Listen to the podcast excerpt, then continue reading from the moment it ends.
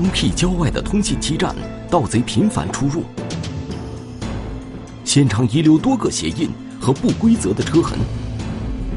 警方排查监控，发现两个可疑的身影。民警抽丝剥茧寻找盗贼，能否将其抓获？通信塔下的车痕，天网栏目即将播出。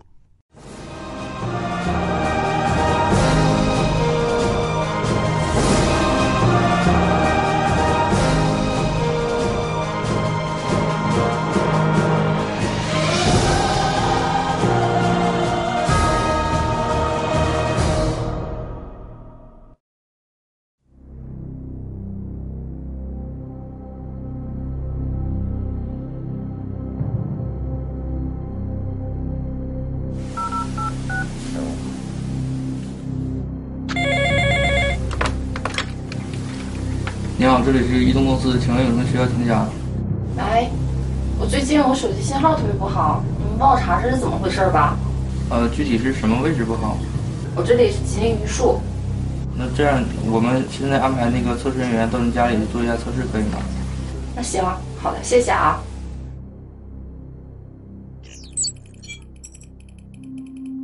二零一八年十二月二十九日上午八点，中国铁塔股份有限公司长春分公司榆树办事处的张经理接到当地某电信运营商电话称，最近时常接到当地客户的投诉，反映手机信号不好。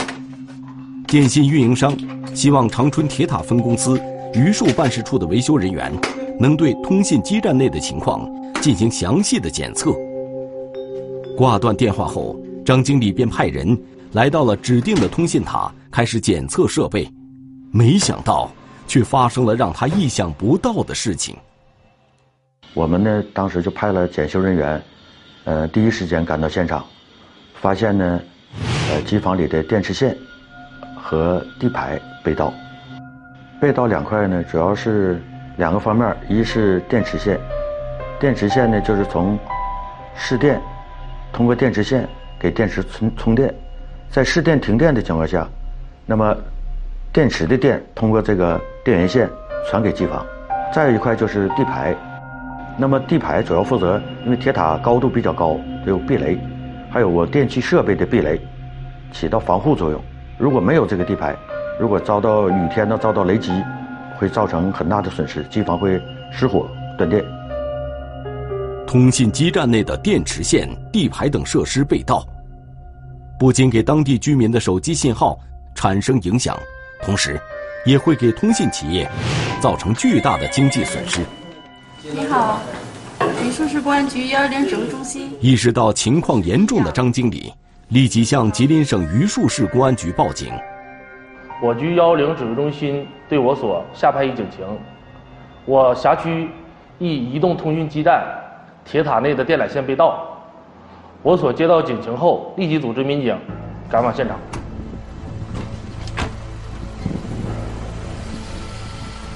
接到警情后，吉林省榆树市公安局闵家派出所民警立即赶赴现场，在案发现场见到了报警人。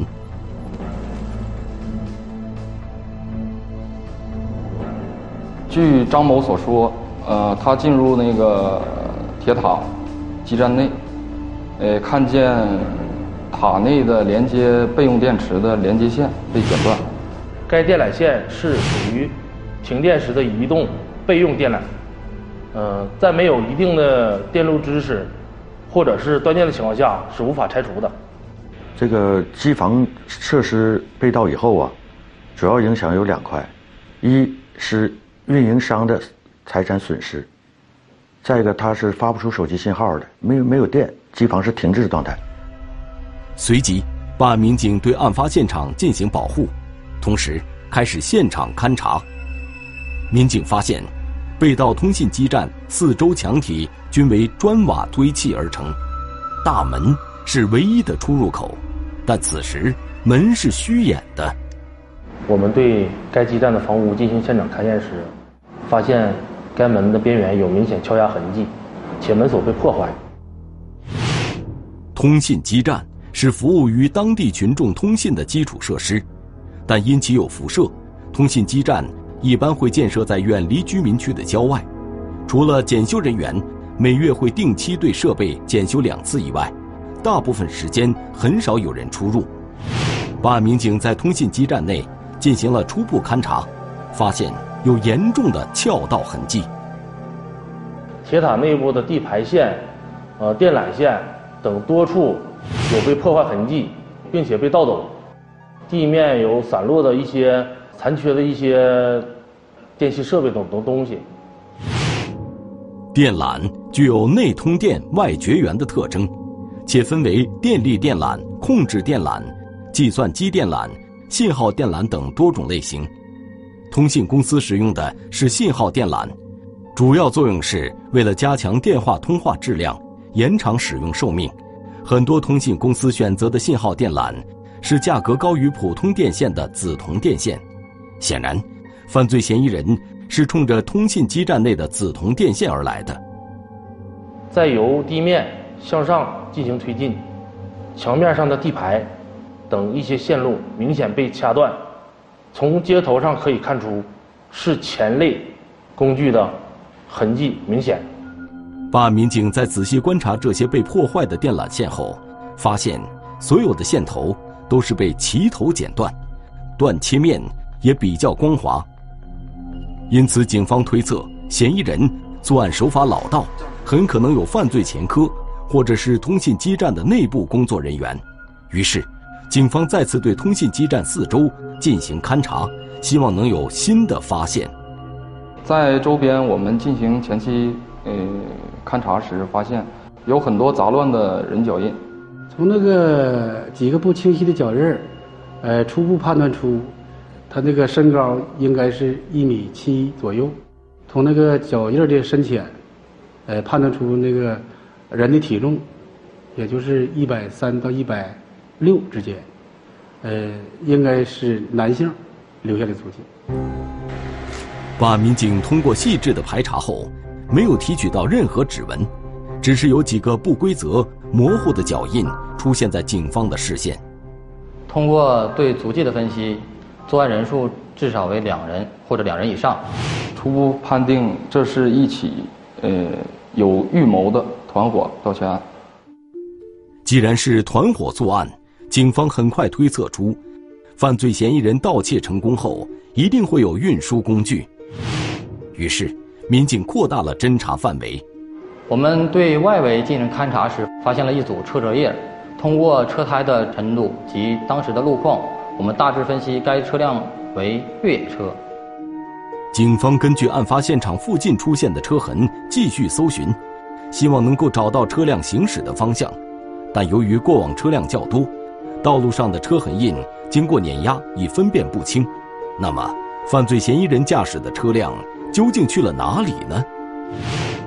就在警方对该案调查之时，吉林省榆树市公安局又接到刘家镇、五棵树镇、宝寿镇等地多起报案，均称通信基站内的电缆线被盗。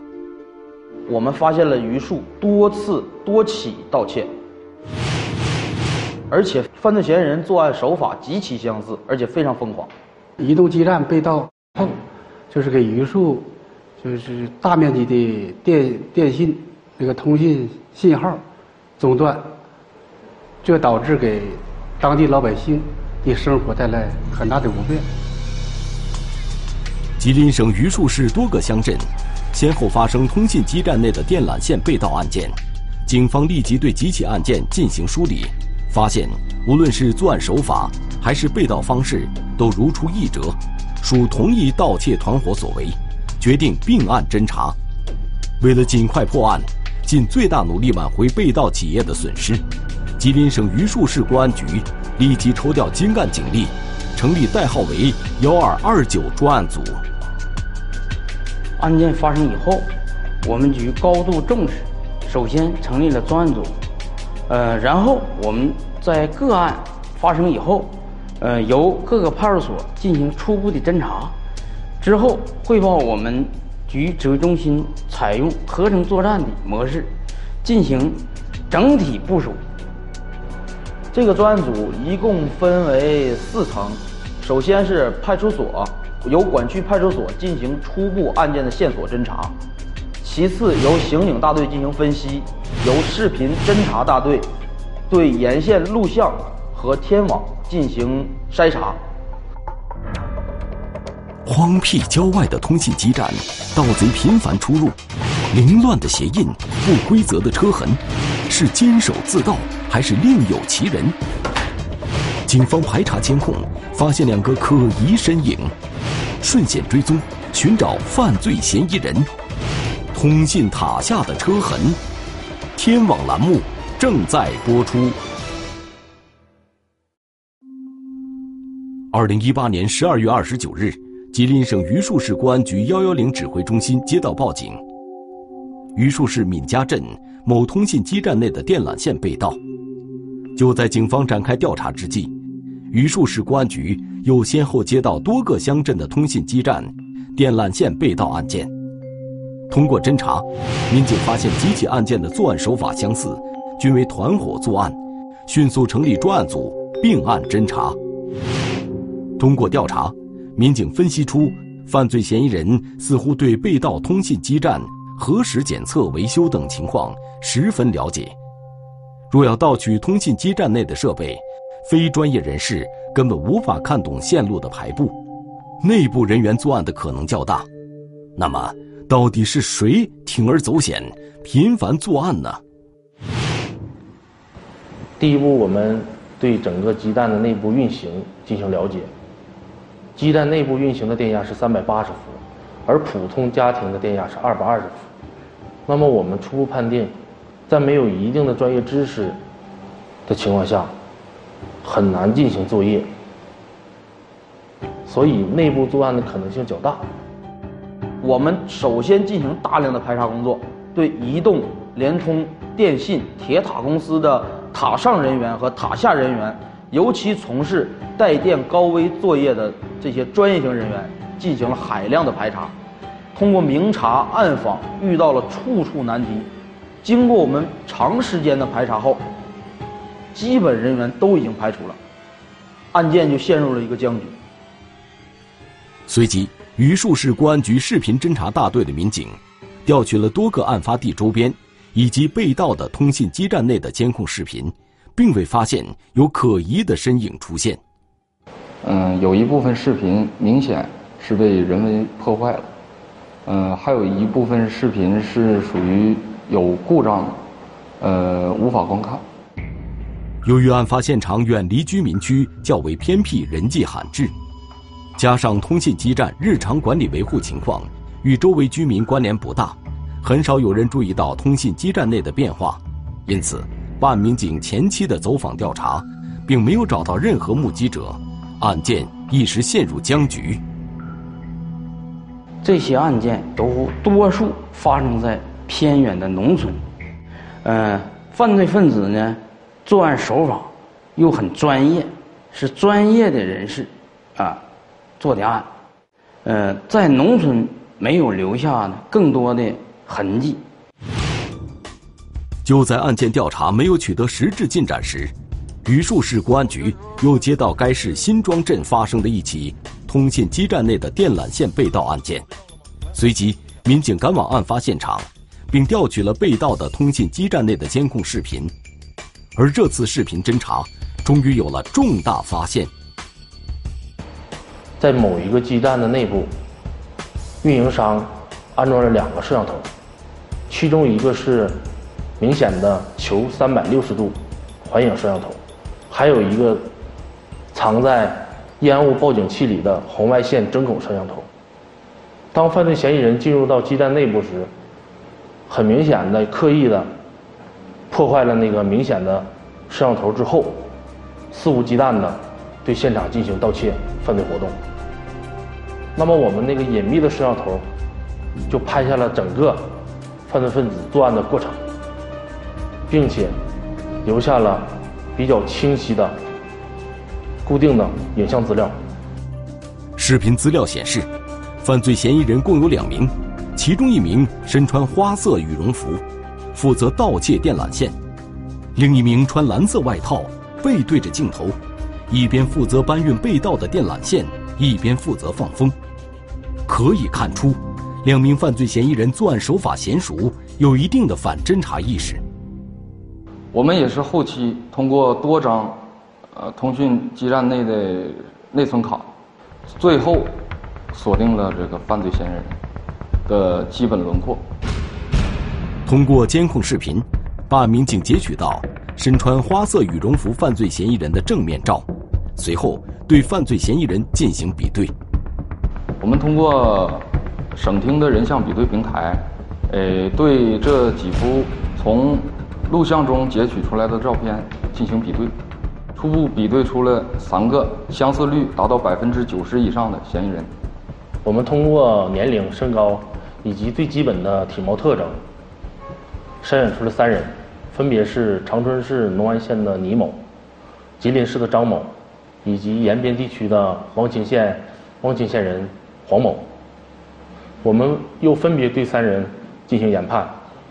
首先排除的是吉林市张某，是某一事业单位的工作人员，并且不具备相应的电路知识。我们第二个排除的是延边州汪清县人黄某，该人是在校大学生，所学专业并不是其电路专业。最后，我们锁定了长春市农安县人倪某。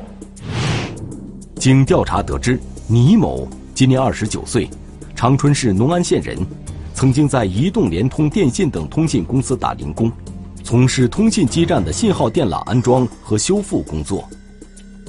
他呢，从事过移动公司外包塔内的工作，他主要负责的就是将基站内的电线进行排线，和维修、检测、装修、装卸，还有基站内的电器。电线包括视频监控啊，这些地排安装啊、使用啊、维修啊、维护，他主要从事的是这个工作。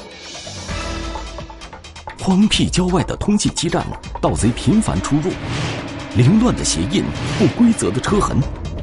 警方排查监控，发现两个可疑身影，顺线追踪，警方最终锁定盗贼和嫌疑车辆。通信塔下的车痕，天网栏目。正在播出。自二零一八年十二月二十九日起，吉林省榆树市公安局幺幺零指挥中心先后接到闵家镇、刘家镇、五棵树镇、宝寿镇等多个乡镇的报警，均是通信基站内的电缆线被盗，现场留有多个鞋印和车痕，且盗窃手法相似，为团伙作案，遂决定并案侦查。警方通过调查，发现通信基站内的监控摄像头，有些被人为破坏，有些出现技术故障，无法正常运行。而顺着道路上的车痕，也没有找出嫌疑车辆的去往方向和目击证人。就在警方调查未取得任何实质性进展的情况下，榆树市公安局又接到新庄镇发生的一起通信基站内的电缆线被盗案，而这次现场勘查。民警通过该基站内的监控视频有了收获，发现作案的是两名男子，并锁定其中一名身穿花色羽绒服男子的身份——长春市农安县的倪某。随后，专案组民警对倪某的社会关系以及活动轨迹展开走访调查。通过访查得知啊，倪某平时的生活非常的奢靡，几乎每天都在。高消费场所进行消费，而且倪某非常好面子，出门好装大哥。对他进行排查之后，在走访暗访他们的公司的时候，得知这个倪某他的工资不足以支撑他的消费。与此同时，另一路办案民警在深入走访中找到了一位目击者，该居民反映曾见过一辆橘黄色的 SUV 中型越野车。在榆树市闵家镇闵家村附近的通信基站周围多次出现。根据这一情况，专案组民警通过监控视频，很快锁定橘黄色的 SUV 中型越野车，并对该车的行驶轨迹进行追踪，发现该车行驶路线十分可疑。因为这辆车沿榆桃公路行驶到榆树境内后，从不进入到榆树市中心，而是在周边的乡镇进行活动，且大部分乡镇的卡口录像都有这辆车的行驶记录。随即，办案民警从案发地沿途乡路、公路加大排查，发现这辆橘黄色 SUV 中型越野车。在二零一八年八月至十二月期间，多次从长春往返榆树两个城市，并且在案发乡镇周边徘徊。因为现在榆树市和整个长春地区，我们天网建设非常完善，在整个地区，我们通过这个对这个车辆的检测和检查研判，就知道了整个车的行程路线和轨迹。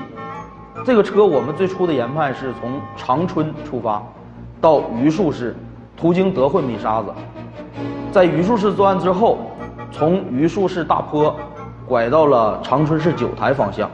因为车辆在行驶沿途的卡口时被抓拍的图像比较模糊，警方一时无法判断出嫌疑车牌和车辆内的具体情况。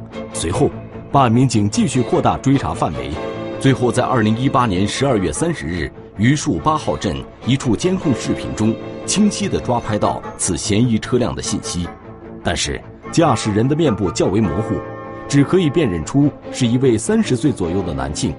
通过研判，得知嫌疑车辆为长春牌照，车主是一名姓吴的女子。我们随即对吴某进行信息研判，发现吴某并没有作案时间，以及不具备专业的电路知识。基站内的设备和基站内的电缆，它是很重的，对于女同志的力量很难去完成这个工作。随即，专案组民警通过对吴某的身份以及关联人进行调查，很快有了新的发现。我们从这个女士车主信息，我们调查这个女士，她的丈夫是曾经在移动公司做过外包行业。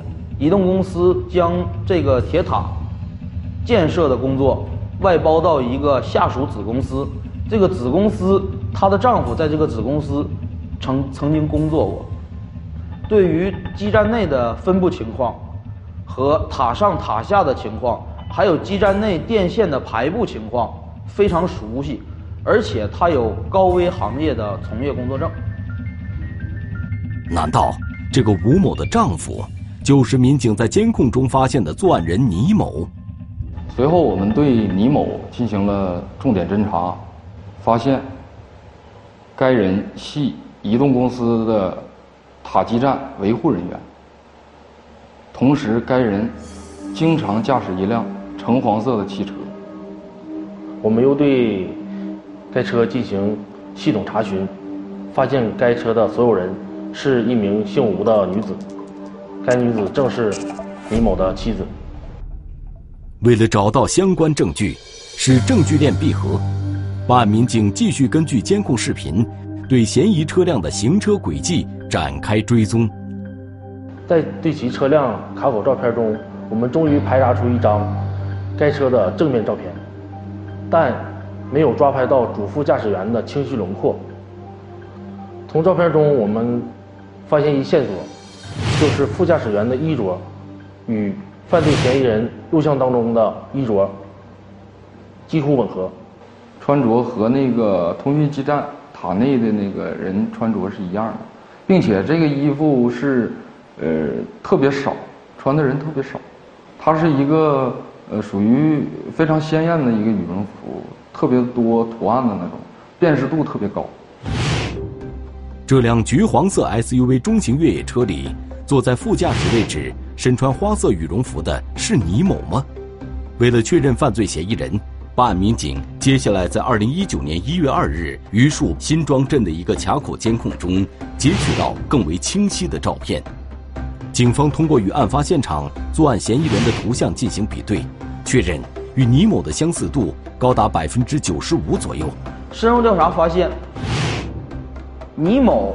他们家的这个橘黄色，我们最开始怀疑这个橘黄色的这个 SUV 车辆，几乎都是由倪某驾驶。他的妻子很少驾驶车辆，倪某驾驶车辆后，有很多次轨迹在榆树及榆树周边地区出现，而倪某呢，在轨迹出现期间，我们对他公司暗访时得知，倪某已经不在公司内，时间点符合犯罪时间。与此同时，吉林省榆树市公安局技术鉴定科对遗留在案发现场的嫌疑车痕。与橘黄色中型越野车的轮胎花纹及其他车辆信息进行比对，进一步确定了倪某的作案嫌疑。这辆汽车的规格与重量与技术部门提供给我们的侦查结果相吻合。经过五天的彻夜侦查，办案民警掌握到倪某与一名姓刘的男子来往密切。经调查。刘某现年二十二岁，吉林榆树人，无固定工作，曾与倪某同在一个通信公司打零工，掌握通信基站的信号电缆安装和修护工作，对榆树市本地的村屯路况非常熟悉。警方怀疑，刘某很有可能是倪某实施盗窃犯罪的同伙，由此，刘某进入警方视线。荒僻郊外的通信基站，盗贼频繁出入。凌乱的鞋印，不规则的车痕，民警视频侦查发现两个可疑身影。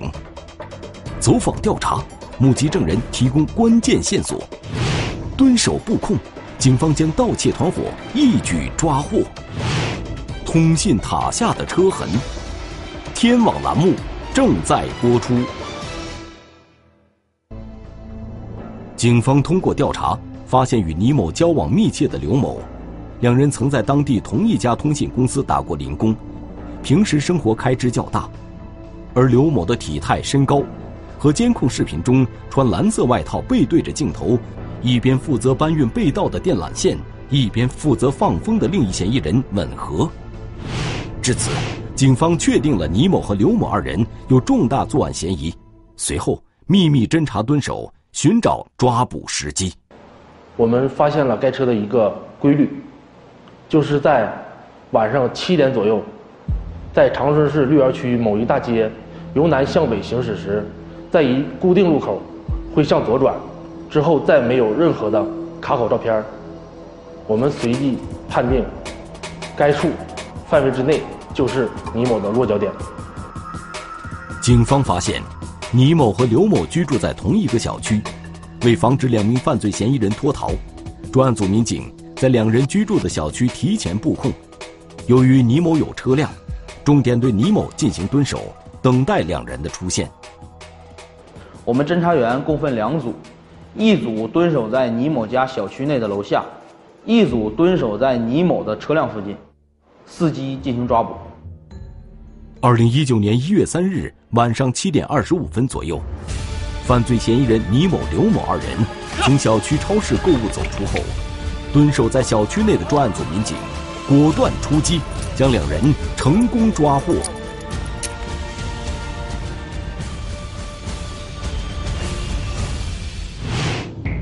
通过对犯罪嫌疑人倪某、刘某的审讯，两人供出另外两名同伙，分别是某通信公司维修工张某军，以及废品收购站的老板张某。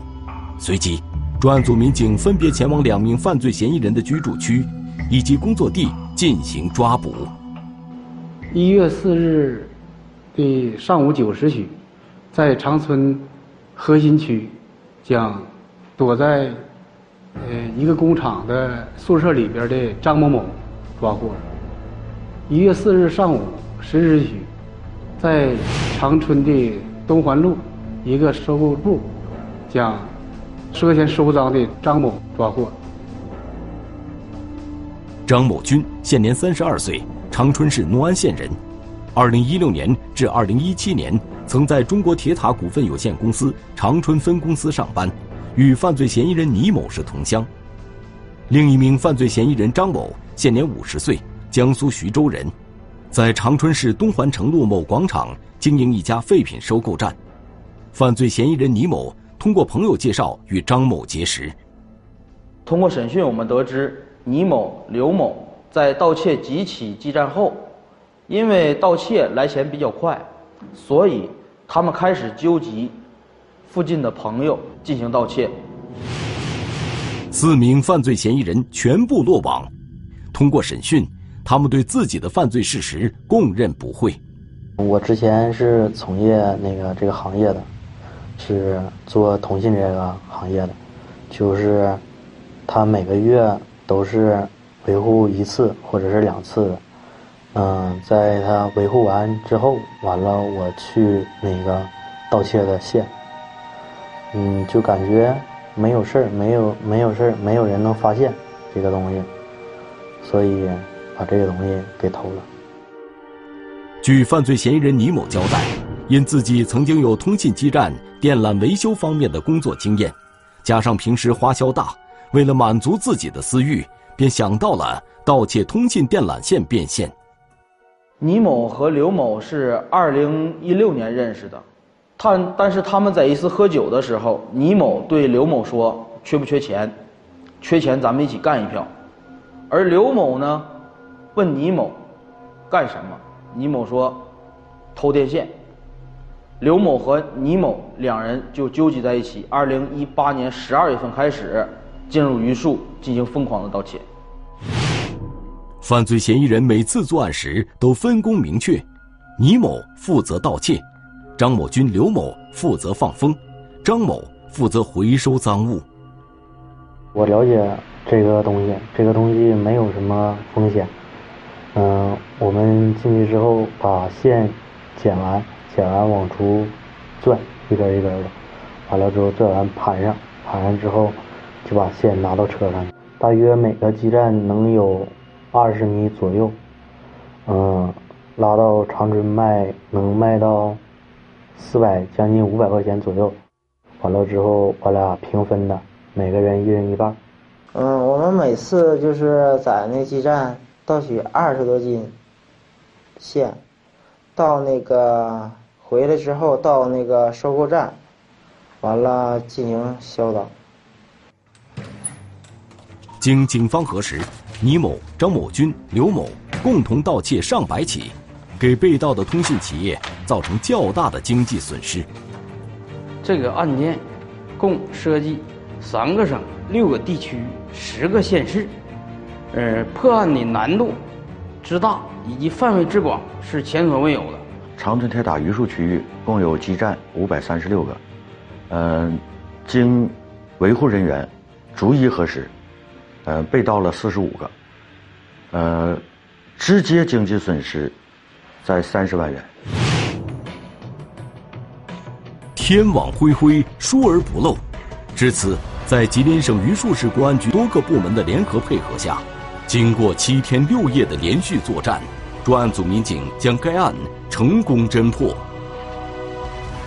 通讯设施被破坏了，将会影响一个区域内的通讯，不但给企业造成了严重的影响，而且会给整个呃区域性的通讯造成严重的危害。这样，我们及时的。把案件侦破，给犯罪分子敲响了一记警钟，给企业挽回了经济损失，为广大市民的通讯便捷提供了有力的帮助。二零一九年二月三日，吉林省榆树市人民检察院以涉嫌盗窃罪，对倪某、刘某、张某军三人批准逮捕；以涉嫌掩饰隐瞒犯罪所得、犯罪所得收益罪。对张某批准逮捕，等待他们四人的将是法律的严惩。通讯设施是属社会的公共资源，一旦被盗，将会对个人、企业和社会造成严重的影响。一是应该加大的宣传力度，让老百姓人人皆知盗窃电缆是严重的违法犯罪行为。二。应该在企业的内部建立联控联网的报警机制，一旦系统发生了被盗，应该有自动报警系统，马上连接公安机关的报警系统，让犯罪分子无处可逃。